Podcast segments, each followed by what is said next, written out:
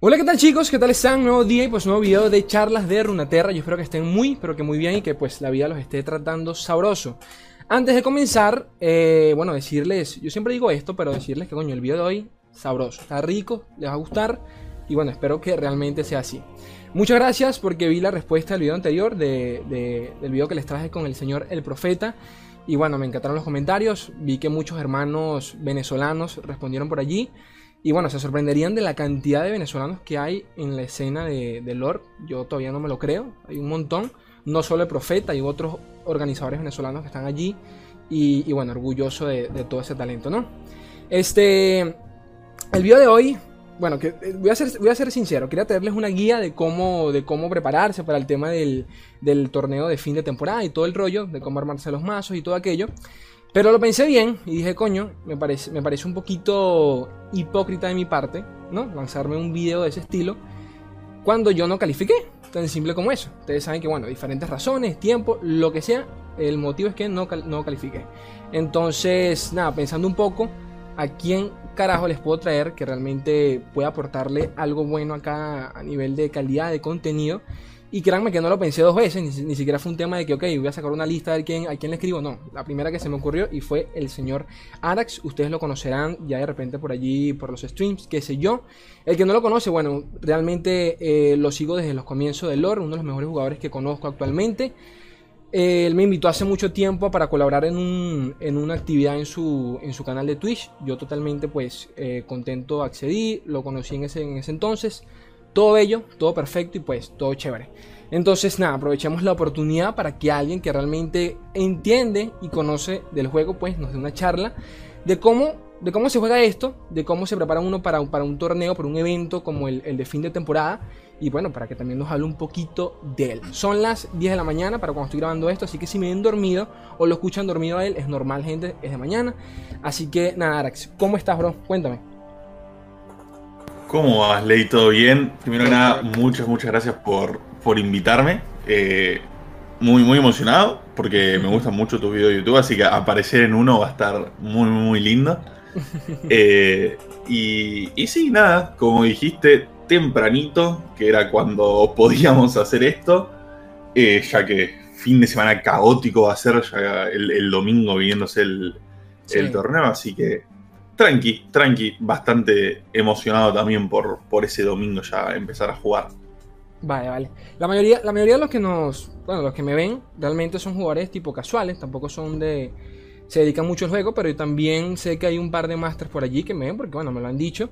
Y, yo quisiera que, nos hablases un poquito de, cómo es este tema de, preparación a la hora de, ok, tienes un evento como este, en este caso el, torneo de fin de temporada, pero para cualquier otro, ¿no? Como lo puede ser, por ejemplo, un poro furioso. O sea, ¿cómo es, cómo es esa previa de preparación a la hora de, coño, qué mazo me llevo, qué, cuál va a ser mi, mis tres mazos, el tema de los baneos? Háblame un poquito allí sin problema alguno. Bueno, este, este torneo es muy especial en cuanto a preparación, porque vos generalmente te vas a un poro furioso ¿no? Por ejemplo, que es un, torneo que todos acá en Latinoamérica conocemos. Vas a un Poro Furioso y decís, a ver, esto es eh, Region Lock, que sería que no puedes repetir regiones. Entonces, ese es un formato ya bastante más limitado en cuanto a las opciones que tenés para jugar. Eh, que si bien son un montón, el mismo formato te limita. Eh, y decís, bueno, a ver, esto está meta, esto está meta, esto está meta tenés dos ramas. Decir, o voy a jugarlo meta, voy a jugarlo comodidad, que yo sé que eso es estable, es consistente y va a ir bien. O voy a armar un lineup para tratar de hacerle counter, ¿no? Tratar de ganarle a esos mazos meta. Claro. Eh, y son mazos como líneas muy específicas, ¿no? Entonces vos vas como por una de esas dos ramas generalmente. Ahora, en el torneo de fin de temporada, son, primero que nada, 1024 personas. Vos no podés eh, analizar lo que van a traer 1024 personas, porque son demasiadas y hay demasiadas variables. Eh, ¿Cómo, es el formato del, torneo? El formato del torneo es lo que Riot llama como Champion Lock, que sería bloqueo de campeones. Que mm, es básicamente, mm, podés repetir todas las veces las regiones que quieras. Si querés, puedes llevar tres mazos con Islas de las Sombras. Vale. No puedes repetir campeones en esos tres mazos. Si yo en un mazo llevo Calista, en los otros dos mazos, por más que lleve islas, no puedo jugar Calista. Eh, y aparte no co- repetir combinaciones de regiones. Si yo llevo, por ejemplo, eh, Islas Noxus, por decirte, con Calista, yo no puedo llevar Islas Noxus, por más que no tenga Calista ese otro mazo. Ah, no sabía ese. Y aparte, ajá, y solo puedes jugar con un eh, mazo que no tenga campeones. Los otros dos mínimo tienen que tener campeones. Puedes jugar Ah, con los tres sí. y ca- con campeones si querés. ¿Y para, para ti Así cuál que- es el más cómodo de esas dos, de los dos formatos? Ah, a mí me gusta, mm, o sea, a mí me gusta mucho un tercer formato que se llama Carlos, pero de esos dos prefiero el, el bloqueo de región. Porque De es región. muchísimo más estable y muchísimo más analizable, exactamente. Me siento Oh. más cómodo. Por, por allí leí quién fue hasta.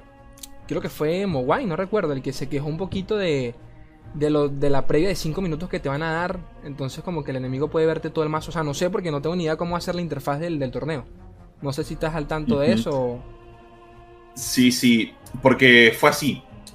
Al principio ellos habían dicho que iban a hacer listas cerradas. Entonces era como, uh, puedes jugar un montón con tus listas, porque quizás, no sé, meter una carta que no se ve en el meta Claro. y que el oponente no juega alrededor de eso y ganaste la partida por eso. Yo qué sé, un raza. Un raza no lo vemos, pero ni Claro. figurita. Y te comiste un raza y perdiste la partida.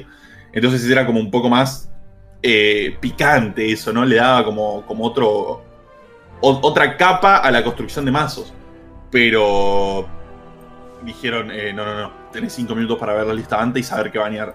Entonces es como, ah, ya me sacaste esa posibilidad, porque van a ver que juego raza, por ejemplo. Y para, para mí es mejor igual, ¿eh? Yo agradezco que se haya hecho eso porque yo quería listas abiertas. Pero Mogwai, que quizás eh, es más, af- más afán de, de- de decir, sí. eh, vamos a jugar esta carta súper rara en el mazo que no se la espera Sí, nunca, sí, y quizás le puede molestar un poco. Sí, sí. Lo, lo veo, le veo sentido. Sí, sí. Y a la hora. Ajá. Es al mejor de tres también, ¿no? Sí, es el mejor de tres, exactamente. Ok. ¿Cuántos días que dura el torneo? Dura el suizo de cinco rondas, que en realidad no es suizo, porque el, juego te, te lo vendieron como que era suizo, pero si vos perdés una ronda, ya está, ya no podés que- quedar en el top. Así que es como una eliminación directa. El una una suizo ronda es y este para domingo. afuera. Sí, tenés que quedar sí o sí Mm. 5-0 para pasar al top 32. Coño, eso no es tan fácil. No, para nada. Es- entonces, este domingo el, el suizo, por así decir, y el otro domingo el 13, eh, 13 de diciembre, va a ser el top 32. Ok, ok. Entonces, a la hora de escoger los mazos, ¿qué criterio tienes tú? ¿Cómo te sientes a analizar ese tema? ¿Ves el meta? ¿Qué ves? ¿El top tier de, de mazos? ¿O cómo es el rollo? Bueno, eh, primero que a la hora de, de preparar un torneo y analizar el meta es súper, súper importante tener con quién hacerlo, ¿no? Yo estoy en el equipo de Gears, justamente, y, y por suerte somos un montón, entonces vamos llevando excels de, de porcentaje de victoria de cada Uh, mazo contra cada mazo, eh, cuáles son los mazos que nosotros vemos estables, un- una tabla de counters, ¿no? Bueno, este mazo tiene buen o mal match, o favorable o desfavorable contra este otro. Entonces, esa preparación teórica es muy, muy, muy importante también a la hora de decir, bueno, estos van a ser mis tres mazos. Y después, en un meta tan eh, grande y variado como lo tenemos ahora, Sí. verdaderamente ir a cerrar una cosa es muy difícil. Entonces, algo que nosotros venimos diciendo hace bastante es, bueno, vamos a jugar comodidad, con lo que nos sintamos cómodos y sabemos que los tres mazos son relativamente buenos, ¿no? Ok. Eh, que es un poco, yo por ejemplo, yo tengo ahora mismo dos mazos totalmente asegurados que voy a jugar y el tercero es el que estoy viendo todavía. Yo Ah. quiero tratar de, de- de como justamente agarrar un poco por sorpresa con ese tercer mazo que voy a jugar. Eh, porque hablando con mucha gente, no solo con mi equipo, yo voy a llevar una, un lineup, quiero llevar un, un lineup con tres mazos de Jonia.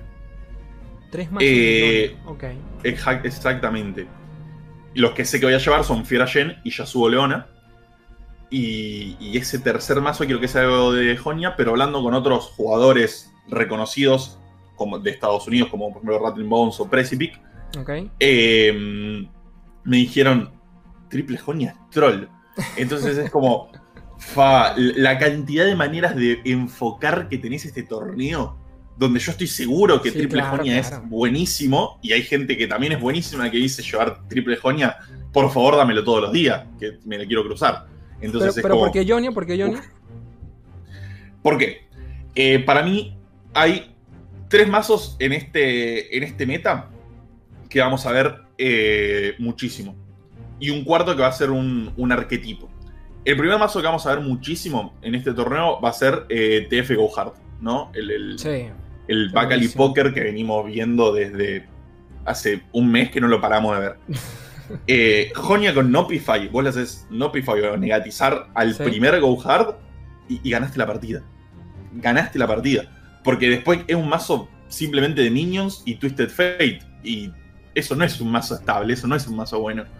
Ese mazo es bueno por Hard. Claro. Eh, Yasuo hace lo mismo porque tiene el negatizar y tiene el deny, y encima te planta muchísima mesa, como el Fiora Gen, y un tercer mazo de Jonia haría lo mismo. Mm, El segundo mazo que verías mucho sería eh, Fearsome, ¿no? sí. Fiora Gen tiene un excelente matchup contra Fearsome, porque juega a tempo con las unidades de Demacia, Demacia es muy fuerte, y tiene las formas de protegerse contra ese Harrowing con el verdad. Yasuo Leona lo mismo, porque juega con las unidades que la mayoría pueden defender de Targón, que es todo el paquete Solari, eh, que se puede defender muy bien de las unidades de Fearsome, puede proteger su win condition muy bien, paran ataques muy grandes con los stuns, y tenés de vuelta el Deny para protegerte de ese, de ese Harrowing. No. La idea sería jugar un tercer mazo que haga lo mismo. Que es lo que me está costando encontrar, ¿no? Estoy testeando un par de cosas. Creo que tengo una lista de Ekarin que voy a llevar. Ok. Pero, pero si no llevo eso, voy a terminar llevando a Draven. O sea que el problema vendría a ser Islas de las Sombras, ¿no? Por lo que veo.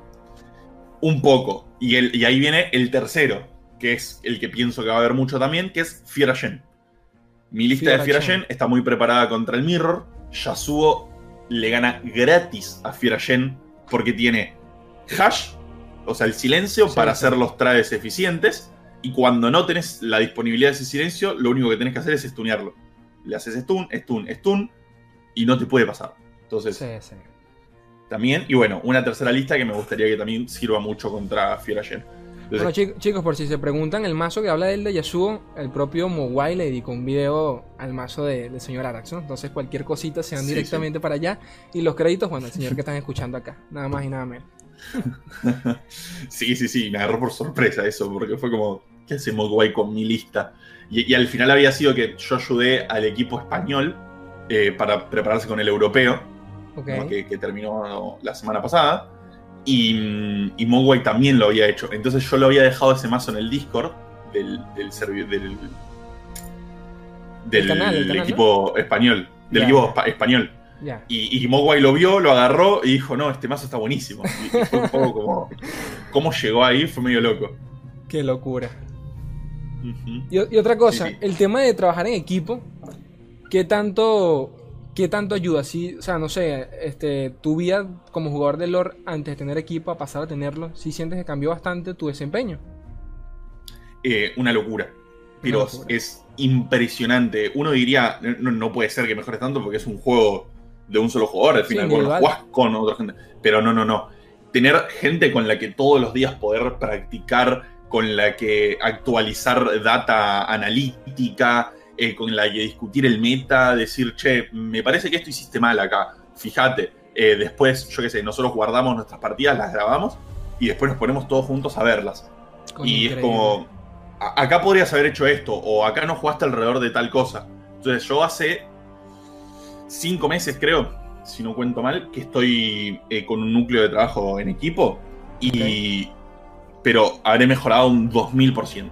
Es impresionante lo que mejorás teniendo esa oportunidad de, de jugar con un equipo y practicar todos los días y hablarlo. Es impresionante. Coño, qué qué increíble, porque yo estaba pensando también eso desde hace mucho tiempo de que. De que me, me encanta el lore y todo el tema y quisiera meterme un poquito más en el competitivo, pero realmente a veces no tengo tiempo y no sé si, coño, me meto en un equipo, pero capaz solo sea una carga. Pero siempre he escuchado eso que tú dices, pues, de que estar en un equipo realmente te mejora en todo sentido. Entonces, Sí, sí, sí. Me, pare- me parece buenísimo lo que comentas acá. Otra cosita. A ver, este. ¿Realmente crees, a opinión personal, que Latinoamérica tenga una buena presencia en ese torneo? La verdad, sí. Eh, te digo 100% si contamos a Brasil en Latinoamérica, ¿no? Porque Brasil es como una de las. Claro, claro. De, los países que vos decís, pará, loco. Sí, sí. Jugador, otro jugador, otro jugador, otro jugador, otro jugador, que como, ¿cómo son tan buenos? ¿Cómo hacen? Sí, sí, es verdad. Pero. Así que si contás a Brasil en esa Latinoamérica, sí, totalmente. Ahora, sin contar a Brasil, yo creo que también.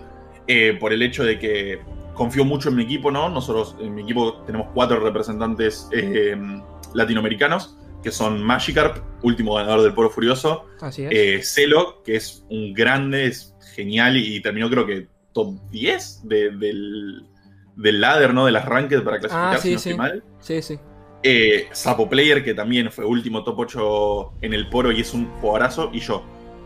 Y después hay otros equipos como OTK, Mafia, que tienen jugadorazos, así que exactamente, estoy seguro que mínimo uno va a haber, pero estoy seguro que va a haber más. Sí, sí.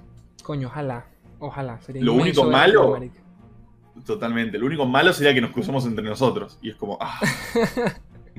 bueno, se viene el premio, ¿qué más fue? No queda otro. claro. ¿Hay, ¿Hay, premio hasta qué, hasta qué lugar?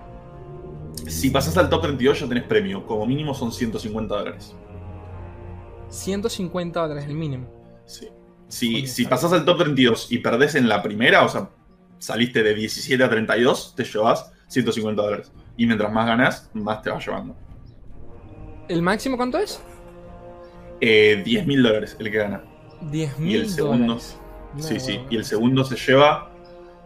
No me acuerdo si 3.500 o 6.500. Creo que son 3.500. Ya, ya.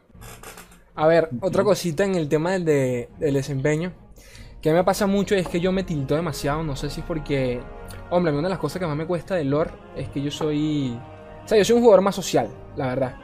Es más, esa es otra de las razones por las que quiero tener un equipo o estar en un equipo. Es que jugar solo a veces me desespera. Me tilteo no encontrar la respuesta del meta, qué sé yo. Entonces. Yo soy de los que, por ejemplo, yo veo que me, me, consigo un, un, un, enfrentamiento con un dead counter y automáticamente me rindo. Cuando yo sé que tengo el 99% de perder, me rindo, apenas hago mulligan. Entonces, ¿qué, recomiendas tú en ese caso? ¿O cómo actúas tú en esos casos?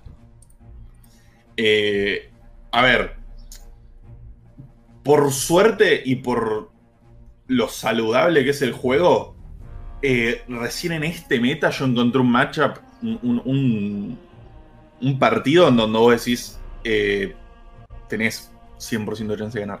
Que es cuando jugás Esral Draven contra Fiera Gen. Esral Draven contra Fiera Gen, por ejemplo, es tan fácil ese match, es como, es, tan counter. Nunca vi ni perdí a alguien, eh, o sea, nunca vi perder, ni yo perdí eh, con Esral Draven contra Fiera Gen. Entonces, ese es el único match que yo encuentro verdaderamente, oh, qué desfavorable. Pero mm, el mindset que tenés que tener es bueno. Vos sabés que estadísticamente de normal vas a perder tenés que hacer jugadas arriesgadas, porque esa es la única chance. Si vos jugás sobre la norma, jugás respetando las cosas que tenés que respetar normalmente, etcétera, vas a perder, porque de norma vas a perder. Entonces vos tenés que hacer ese, ese combate único arriesgado de decir, bueno, si tiene cascada pálida, me ganó. Eh, tenés que hacer esa venganza de decir, bueno, si tiene denegar, perdió, o esa ruina, perdí. Te, la tenés que jugar en esos matches. Normalmente vas a perder, sí, pero llegas a perder de todas formas. Entonces, eso es un poco lo, lo que tenés que entender una habilidad muy, muy importante de un jugador es saber cuándo jugar alrededor de las cosas. Ahora, otra habilidad muy importante es saber cuándo no podés jugar alrededor de las cosas. Entonces, cuando estás en desventaja, te tenés que arriesgar. Porque vos sos el que tiene que ser el que dé vuelta a las cosas. Si todo sigue normal, vas a perder. Es verdad. Swing comenta mucho eso bastante. Yo que lo sigo, él siempre dice. Él dice lo contrario, pero me encanta que tú digas eso, porque él dice él analiza cualquier posibilidad, y bueno, esa es la excusa de él de por qué tarda siempre en jugar, pero él, analiza lo más mínimo y en, base a eso va sacando un porcentaje en su cabeza de cuánto chance tiene de que el enemigo tenga X carta o X jugada y que por eso él se limita tanto a veces, él juega de la manera más segura o por lo menos eso comenta él. Y es algo que yo siempre les he dicho aquí a los chicos del canal de que bueno, si ustedes creen que el, que el enemigo tiene de negar, lo va a tener, lo tiene, jueguen pensando que lo tiene en la mano. Pero como tú dices, si ya tienes la probabilidad de perder, coño, arriesgate porque no te cae otro igual. O sea, si ya ibas a perder. son, son maneras, o sea, lo que, lo que hace Swim es perfecto, porque yo la mayoría del tiempo eso también. Claro. Cuando vos estás en un 50% de chances o eh, o, tenés la ventaja, tenés que jugar de la forma segura y tratar de mantener esa ventaja, porque si la mantenés, vas a terminar ganando. Ahora, si vos estás en una posición donde vas a perder, te tenés que arriesgar porque es tu única chance de ganar. Porque de vuelta, estadísticamente, si todo sigue normal, vas a perder. Es verdad, es verdad. Bueno, chicos, ya lo escucharon por él, no por mí. Ahora, temas de, de las clasificatorias. Lo primero que siempre me preguntan, por allí en los comentarios, coño, Slay, ¿cuándo es mejor, ¿cuándo es mejor empezar a subir? al comienzo de temporada, a la mitad, al final? ¿Cómo, cómo llevas tú eso? Em, yo generalmente el primer día me meto, pero no con la mentalidad de subir, sino de ver el, meta nuevo, ¿no? Porque generalmente cuando cambia la temporada porque hay cartas nuevas o por lo menos un parche grande. Y, y, entro y me pongo a ver eso. Dejo uno o dos días más o menos que se asiente ese primer meta, porque sobre todo en las primeras semanas varía mucho. Pero con uno o dos días pasando ya, ya ves más o menos cómo está el meta. De, por lo menos de ese momento, ¿no? Y decís, bueno, me subo al tren de jugar lo que está broken y lo que todos están usando para subir, o me subo al tren de hacerle counter a ese mazo. Eh, dependiendo qué tan cómodo me sienta yo con el mazo de momento, uso eso.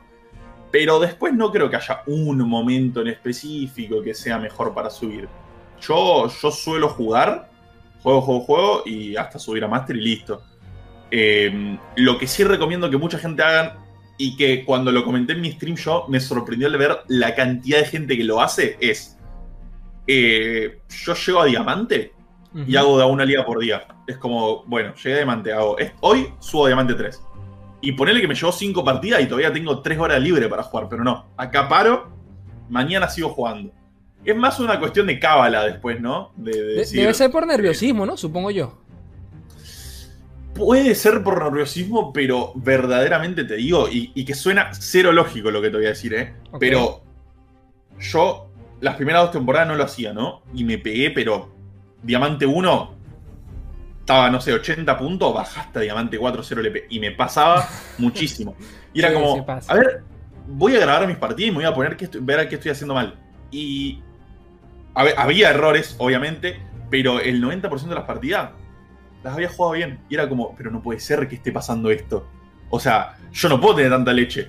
Y, es como la puta madre. Entonces, eh, me, puse, me puse a hacer eso y me dejó de pasar. Es como que estadísticamente suena correcto, porque si vos, tenés un win rate eh, favorable, mientras menos partidas juegues, más vas a sumar. Entonces, estadísticamente hago eso porque yo me guío muchísimo por las estadísticas y los números. Em, pero, o sea, yo sé que yo tardo 7 u 8 horas en total en subir. Entonces, ¿por qué no las puedo hacer seguidas? Y la verdad no sé por qué. Bueno, la verdad, yo, pienso exactamente igual que tú en eso. Porque yo, yo soy de los que... O sea, ¿cómo te explico? Yo me, me entra como una fiebre por jugar y yo puedo pasar, qué sé yo, un domingo 5 horas sentado jugando y tal cual. O sea, al, comienzo de esta season yo subía a platino en un día, subía a diamante igual en un día. Pero ahorita me estanqué de una forma que llegué dos veces a diamante 2 con como con 40 puntos y el mismo día bajé a, diamante 4 y no podía. O sea, me tilté de una forma que no, lo dejo, lo dejo. Y no juego por, por días otra vez. totalmente, totalmente. Entonces, claro, yo encontré esa forma, es decir, no importa cuándo, pero yo juego de una liga por día y sé que en cuatro días llego cuando estoy en diamante. De platino a diamante sí lo hago el primer día generalmente. Eh, pero cuando estoy en diamante es de una por día y yo sé que en cuatro días llego y listo. No, no, está bien, está bien. Bueno, la, pregunta que, siempre hago, no por tema, bueno, también por salseo, porque es lo que a la gente le gusta y a todos nos gusta, el tema de cómo ves tu valor a nivel, comencemos, ¿no? A nivel general, comparándolo con otro juego de cartas, sin, bueno, si quieres comentar nombre o no, pero ¿Cómo lo ves? ¿Te gusta más? ¿Te gusta menos? ¿Puntos fuertes? ¿Puntos débiles? En cuanto a juegos de cartas digital, es el mejor juego que he jugado en mi vida. En cuanto a juego de cartas en general, es el segundo mejor juego de diseño. Yo amo los juegos de cartas. Habré jugado mínimo 20 juegos de cartas distintos. Estuve involucrado en el desarrollo de un juego de cartas, inclusive acá nacional de Argentina. Sí. Eh, entonces es como, desde chico, chico, chico, yo tengo 22, creo que desde los 9 ya empecé a jugar juego de carta competitivamente. ¿Cuáles jugabas? Eh, empecé con Yu-Gi-Oh! Empecé con Yu-Gi-Oh! jugando competitivamente, sí. Eh, pero jugué todo, o sea, por ejemplo, tengo el título de juez de Pokémon TCG, jugué Magic, eh, Hearthstone con PT, Shadowverse, Increíble. eh, de todo, de todo. Entonces, como digo, digital, el lore es el mejor juego de cartas que jugué. El sistema de prioridad, el sistema es. A ver, es tu turno, pero es el turno de los dos. Me fascina. Es. Da tanto lugar a interacción y da tanto lugar a, tratar de superar justamente a tu rival eh, por habilidad más que por las cartas que robás. Me fascina. Em, y a cuanto nivel de marketing, por así de- decir, Eh, o onda de, conocimiento del juego, etc. Yo creo que mucha gente lo, lo infravalora al lore. ¿Por qué? Porque ve los videos de YouTube o ve los, lo- los streamers que dicen, mirá, tiene 15.000 views, 20.000 views, o en Twitch tiene 1000 viewers simultáneos, está muerto el juego. Pero la cantidad de gente que hay jugando, verdaderamente, la cantidad de gente que hay jugando, vos te vas al- a la Play Store en Sí, sí. móvil, ¿no? Sí, sin Y ves que hay una estupidez de descargas, pero es increíble. Y hay mucha gente jugando que no consume tanto el, el juego audiovisualmente. ¿Pero por qué- ¿no? por qué pasa eso? ¿Por qué crees tú que pasa eso? ¿Tema de marketing por creo- parte de Riot o o qué? Mm, Yo creo que el juego para verlo y entenderlo y que se te, te sea entretenido, tenés que entenderlo muy bien. Sobre todo los jugadores de, de alto nivel. Eh, entonces es como que no es atractivo ver algo que vos no entendés muy bien. Y mm, en Twitch, sobre todo, no hay gente tanto que lo explique. Pero o sea, ¿tú O crees sea, entonces que es más fácil, por ejemplo, un ejemplo, entender a Hearthstone que a Lore? Sí, Porque el Hearthstone, o sea, es que el Hearthstone no intentas entenderlo, porque ni lo que juegan profesionalmente lo entienden. O sea, en, en el Hearthstone vos no intentás entenderlo, entonces vos ves y decís, ah, mirá lo que le salió, que había un 0.1% de chance de esa carta rarísima, RNG y ganó. Ah, mirá qué gracioso, listo. Es. Y por eso se ve tanto. Porque yo me acuerdo, por ejemplo, que, se, que en Hearthstone se veían eh, los random moments, ¿no? Los momentos Sí, graciosos. sí, sí. Y, y era súper entretenido de ver eso, porque vos decías, la puta madre, mirá qué poco probable que era eso, o, o qué suerte que tuvo, y se daban clips súper graciosos. Y tenías un clip cada tres días y todos estaban, o sea, un video cada tres días y todos estaban buenísimos. Vos te vas al, al Random Moments de, de Lore, que hay una persona que lo hace, Sí, sí, yo lo eh, y la mayoría son, ah, Mi- mirá misplay, qué bien que jugó. Claro. O misplay o mirá qué bien que jugó y qué bien que lo hizo. Exacto. Y, y- y por eso es como, entonces es mucho más eh, atractivo verlo de Hearthstone y por eso mismo tenía tantas views y bueno, hoy día con el Battleground sigue teniendo, que verlo de lore en donde vos tenés que tener una base muchísimo más sólida y tenés que entender el juego muchísimo más para que te sea entretenido. Es verdad, es verdad. ¿Tú vienes, has jugado League of Legends por casualidad? He jugado League of Legends, soy malísimo, pero malísimo. Lo máximo que llegué fue oro y porque me carrearon. Ya, ya. No, no. Este, y en temas de, de visitas, por lo menos no sé, no sé en Twitch, qué sé yo, en YouTube en términos generales, ¿te afecta en algún momento, qué sé yo, de manera anímica? Coño, no sé, ver que el número, los números no suben, o qué sé yo. O ni te pasa por la, cabeza. La verdad, no. Porque es como que. Si bien yo tengo mi faceta de creador de contenido, eh, mi faceta de creador de contenido vino solamente porque yo le dedicaba muchas horas al juego. Porque en realidad la faceta Claro. que más me gusta de este juego es ser jugador competitivo. Eh, me encanta prepararme los torneos y eso no lo puedo streamear porque obviamente sería Claro, contraproducente. Eh, me encanta practicar con mis compañeros de equipo y me encanta jugar los torneos. Entonces es como, a mí personalmente no me desmotiva, porque yo voy a seguir jugando el juego, lo vean mil millones de personas, lo vean 10. Porque a mí el juego me gusta y me gusta hacerlo. Pero entiendo que puede ser desmotivante. Eh, muchas veces he dicho, "Ah, ¿para qué voy a aprender stream? Eh, que eso es algo que me pasa bastante, yo soy bastante inconsistente con los streams. Pero entiendo que pase, que la gente le desmotive porque si vos planeás vivir del juego como creador de contenido, o, por lo menos, eh, no sé, crecer, es muy difícil y tenés que ser demasiado consistente y, e invertir demasiado tiempo para la, poca remuneración que tiene, ¿no? Sí, sí, es así. No, y que más allá del tema del, del, dinero, ¿no? Este, por lo menos en mi caso yo no hago esto porque, porque quiera ver dinero, porque es que no hay. Yo se lo he dicho mil veces a mi gente, no hay nada, aquí no hay nada por medio. Pero claro, que los, los no, no, tanto los números, los comentarios se ayudan. Cuando te escriben algo bonito, algo chévere, obviamente que... O sea, ya, yo me imagino los comentarios de este video y yo estoy recontra feliz en este momento, por ejemplo. Entonces, Totalmente. si ayuda que haya, haya más gente por allí viéndote, qué sé yo, no sé. Es que, por ejemplo, eh, Mashcarp, ¿no? Que es mi compañero de equipo que ganó el último poro, cuando, bueno, cuando ganó el poro celebrábamos, ¿no? Estábamos súper felices. Y después lo que me dice él es te juro que lo que me, me está sacando más sonrisa en este momento es ver la cantidad de gente en el chat de Sergan que está alentando por mí. Y es como, sí, eso es súper gratificante y es como re lindo eso. Yo creo que la mayoría de nosotros, eh, tanto como jugadores competitivos como creadores de contenido, lo hacemos más por eso que por la plata. Sí, claro, que sí. claro que sí. A ver, este jugador que. ¿Cómo decirlo? Jugador que, que admires o que recomiendes, sea, sea streamer o sea. O que, o que no sea streamer. Hmm. Eh, de acá de Latinoamérica yo mucho, admiro muchísimo, muchísimo a mi, a mi, compañero, a mi compañero de equipo Chelito, a Chelo, porque me parece súper consistente. O sea, es increíble lo consistente que es. Y por ejemplo, en este, en este meta, ¿no? Él es un jugador de agro. Todos lo sabemos que él juega agro. y, y, es increíble como jugador de agro. Y es súper increíble la, transformación que tuvo que hacer en este meta, ¿no? Que ya está yendo para largo, donde es un meta mucho más midrange o control, donde el agro casi no tiene lugar. y es como, él tuvo que salir de su zona de confort, le costó un poquito, pero terminó saliendo.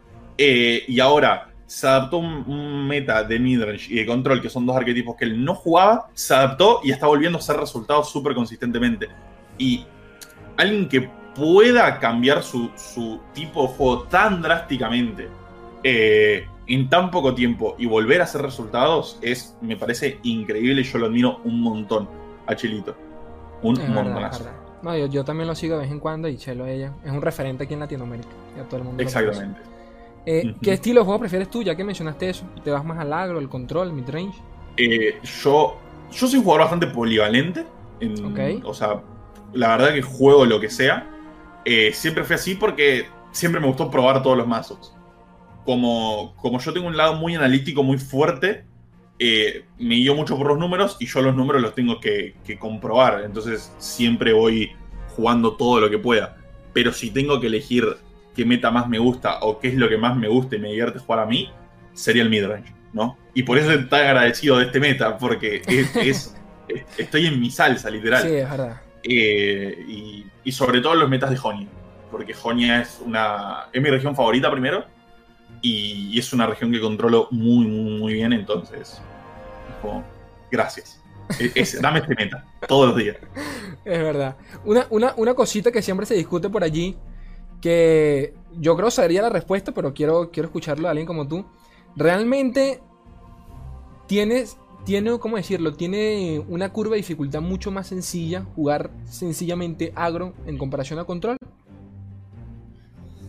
Yo creo que no, ¿eh? Yo creo que no. Eh, depende mucho de los mazos, ¿no?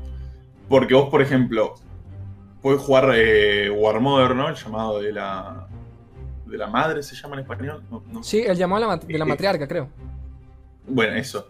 y verdaderamente eso es un mazo relativamente fácil de jugar. tenés algunos momentos donde tenés que hacer decisiones, ¿no? Y donde los buenos jugadores van a saber qué hacer, a diferencia, pero tampoco es que tiene mucho nivel de dificultad.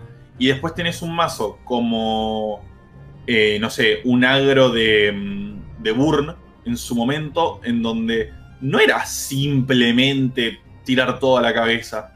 Sí, eh, o sea, había gente que lo hacía y, terminaba ganando porque, bueno, el, oponente no tenía respuesta. Pero había un montón de, de matches, ¿no? De, de, partidas donde vos decís, bueno, tenés que respetar muchísimas cosas y quizás tenés que ir un poquitito más lento y no es tirar toda la cabeza tenés que saber cuándo hacer las cosas. Entonces, como hay mazos de agro fáciles, hay mazos de control fáciles, hay mazos de agro difíciles, hay mazos de control difíciles. Eh, yo creo que en sí el juego tiene esa, esa capa de dificultad, de todo el tiempo estar interactuando entre los, los jugadores. Y, y eso hace que el juego en sí sea difícil para mí. Es verdad. ¿Algún, ¿Algún aspecto del juego actual que no te guste? No sé, en el tema de diseño, alguna carta o arquetipo en general que tú, pienses, que tú pienses, coño, eliminen esta verga, por favor. Eh, no, para mí el juego estaba bastante balanceado en este momento. El Go Hard quizás haría que el que, el que mezcle copias en el mazo eh, sea sí o sí si drenaste. Onda, Ok. que, que drenar sea condicional de la carta. Sí, sí, sí. Cosa de que con una barrera o si no está el bicho en campo ya o, o si metieron dureza, ya esas cosas no, no hagan que mezcle cartas. Pero, Eh, pero, sí, sí, dime, dime. Pero tampoco me parece tan buena la carta como para. como para que le hagan un, un nerf tan grande. Es como. Hay muchos counterplay de ese mazo. Eh, Es que eso ahí va. ¿Tú crees de verdad que haga falta un nerfeo o algún tipo de cambio a la carta? Porque yo creo que la carta es más dependiente del meta que de la propia función de la carta. No sé, pues. Como que le- le Exactamente. tocó el meta muy correcto. dependiente del meta. Totalmente, totalmente de acuerdo. Pero. Sí hay una carta que yo vengo pidiendo hace 4 o 5 ya parche que la nerfeen. ¿Cuál? y, y hace que haya un mazo ahora que esté muy fuerte. Que es Flock, la carta de uno de Noxus que hace Ah, 4 de daño. y claro, lo claro. Claro. Esa carta me parece estúpida, es demasiado. ¿Cómo, cómo vas a hacer 4 de daño por Sí. uno de maná? Pones a tu oponente todo el tiempo a jugar alrededor de una carta de uno de maná. Y es como. ah, ¿Cuál, si fuera lento, bueno, pero. cuál fue la que nerfearon? Eh, lluvia de disparo. No sé cómo le dicen en inglés. eh, Sí, eh, Make It Rain. Bueno, según Steve Rubin, el, el- el jefe de diseño de lore, ellos nerfearon esa carta porque tenían planeado nerfear era, era Parvada, la, la Flock, la que tú mencionas. Entonces como que bueno, no sé, les, les salió mejor la cuenta, nerfear la otra y se fueron por eso. Porque la- una de las quejas que yo veo en todos lados, en Reddit, hasta decir basta, es lo de Flock. pues, me parece una barbaridad esa, es lo que hace sí. esa carta. Una, una cosa estúpida. Es, es demasiado, hace demasiado por uno de maná. Y vos decís, Go Hard también hace demasiado por uno de maná y acabas de decir que no hay que nerfearla. Pero Go Hard es muchísimo más lenta. Claro, Esto es. claro. eh, a- a- de Go Hard puedes jugar alrededor haciendo el open attack, ¿no? O sea, el, el ataque apenas empezás el turno. Eh, puedes jugar a velocidades eh, más rápidas como ráfaga o, o rápida, justamente. Pero es que Flock es estúpida. Este, la puede hacer en cualquier momento. Y Sí, como, sí, es verdad. ¿Algún, algún arquetipo que quieras ver en lore que, que no existe actualmente, pero, pero qué sé yo, que lo, que lo tengas en mente de otro juego de cartas? Hmm. Yo. O sea, alguno que extrañes, que coño, quisieras ver de nuevo. Algo así como antimagia, por ejemplo. Ya, ya por allí se viene Galio. Es muy probable que en, el- en la siguiente expansión se venga Galio. Galio, por si no lo. Bueno, para el que no sepa, Galio es un campeón de LOL que eh, tiene el. No me acuerdo el nombre de la. De la bendita piedra petricita, creo que, creo que se llama. Que absorbe la magia, básicamente. Entonces, una de las cartas que sacaron en el último. En el último expansión. Que fue el. Creo que se llama el. el coño, se me olvidó. el Protector nombre. Petrio. Exactamente, ahí lo dijo él. Básicamente es un abreboca a un arquetipo de antimagia, por así decirlo. Entonces no sé si capaz veamos eso en, en la futura expansión. Eh, yo espero ver eso igual, porque si, si hay un arquetipo presente en el juego que sea antimagia, va a hacer que se juegue mucho Demacia, ¿no? Sí. Eh, pr- primero porque esa misma carta está, va a estar en Demacia, y segundo porque Demacia va a ser el mismo counter, porque Claro. puede jugar sin magia prácticamente. Y si hay, hay tanto Demacia presente, va a haber mucho Juani presente, y yo amo a Juani. Entonces, estaría contento de que haya algo así. Coño, yo pero- odio ese mazo, el de, el de Sejuani. Las peores mecánicas Eh, que yo mi- odio en este juego. Ajá, sí, sí. Claro. Pero un arquetipo, un tipo de arquetipo. eh, a mí me gustan mucho los mazos OTK, pero. Ok. Pero en este juego son un poco dañinos, ¿no? Entonces. No sé si O sea, que tú eres un- amante de, de Carmen Real. Claro, por ejemplo, Karma es. Ah, para mí no era insalubre tampoco, igual, ¿eh? pero mucha gente se quejaba. Coño, es que era Eh, fuerte, era fuerte. Sí no, es como que era muy fuerte y quizás en ese momento venía bien un, un, un nerf a, a Ezreal. Después desapareció el meta porque el meta no, no le permitía estar Y cuando ya estaba dos meses desaparecido, dijeron, che, vamos a nerfear a Ezra. Sí, es verdad. No tenía mucho ¿Para sentido. Eh, pero sí, me gustaría algo así como más OTK o un mazo más, más combo, ¿no? Pero que requiera más, eh, ¿cómo se llama? Compromiso de parte del jugador. No es que, bueno, si sale el combo, salió. Y si no, te gano por otro lado. No, no, no. Me gustaría ver un mazo que juegue 100% al combo, pero que sea meta, o sea, que sea consistente que salga ese combo. Ok. Problema, problemas con Yasuo. Ya aquí para terminar. ¿Qué opinas tú de Yasuo en general? Yasuo es una de mis cartas favoritas. Pero ¿qué crees tú? ¿Cuál, cuál- cuál es el problema de Yasuo? El meta, el, el tema de los aturdimientos, es decir, que no tiene acompañamientos para hacerlo funcionar. O de por sí esa carta nunca va a funcionar. Como dije antes, yo planeo llevar Yasuo al, al torneo de fin Claro, de claro, pero, así que- pero ahí tienes, tienes posibilidad de banear, ¿sabes? Ahí tienes una- estás en un ambiente cerrado, por así decirlo. Ya estamos hablando en un punto donde quizás veamos a Yasuo tirar por lo menos. Cosa que no ha pasado creo que nunca en la vida de Lord. Eh, exactamente. ¿Qué, qué le pasa a Yasuo? A ver, eh, primero que está en una región como Jonia, que es una región de soporte, eh, que no, no tiene muchas condiciones de victoria por sí sola, eh, sacando los campeones, ¿no? Porque obviamente tenés Claro, a Lisina, Karma o, o al mismo Yasuo. Eh, entonces, es una región soporte en donde la tenés que tener sí o sí, porque Yasuo es ahí.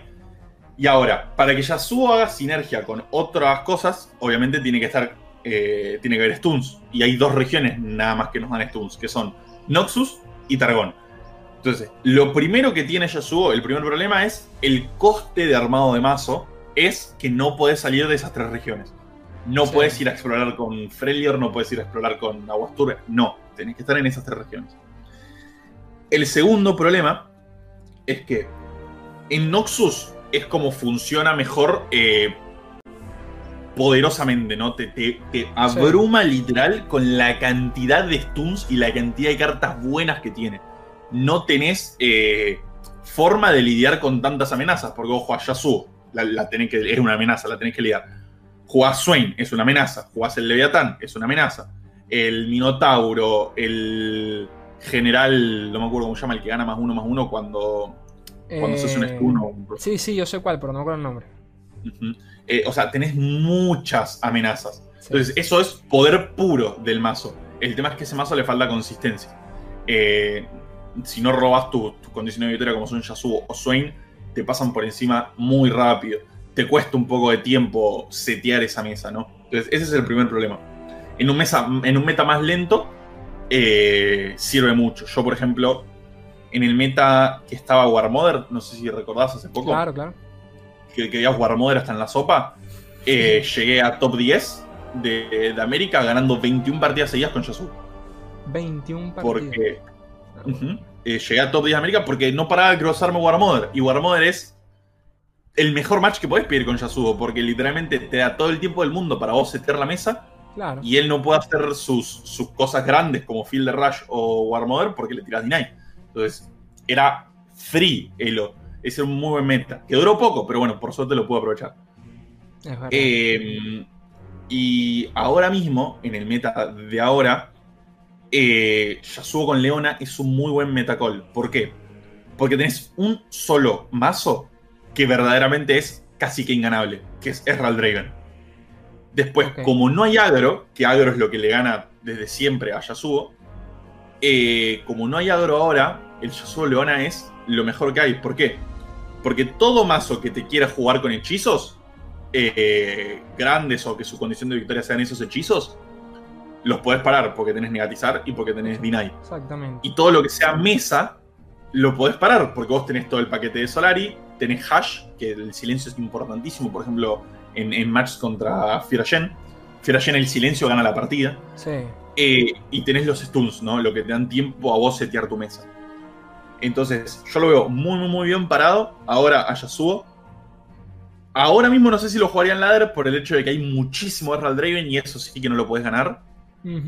Pero, pero para torneos donde vos podés banear, como vos dijiste, me parece estúpidamente bueno. Es muy, muy sólido. Es verdad. ¿Tú, pra- tú Y también es una de mis cartas favoritas. Claro, claro. Tú practicas con, con el equipo, ¿no? Me, me dijiste. Exactamente, sí, sí. ¿Y, eso, y esa, esa, dinámica, esa, dinámica, cómo funciona? O sea, pruebas un mazo, el prueba el otro y así todo el día. Básicamente entramos a Discord, eh, vemos, decimos, bueno, a ver, ¿qué estás pensando llevar, por ejemplo, para este torneo? ¿Cómo nos estamos preparando ahora? ¿Qué estás pensando llevar? Y bueno, yo, Fiara Shen, Yasuo y el tercero. Okay. Eh, entonces, ahora mismo yo me estoy enfocando en. Agarramos, nos ponemos, no sé, los que estemos, 4, 5, 6. Y decimos, bueno, vamos a armar un mazo con Jonia que sea midrange. Para, para ir con la misma línea de juego. Y nos ponemos a ver todas las posibilidades que tenemos. Literalmente nunca armé tantos mazos como en estos últimos días. Probé hasta el Lisin con Piltover, probé. O sea, cualquier cantidad de cosas estuvimos probando.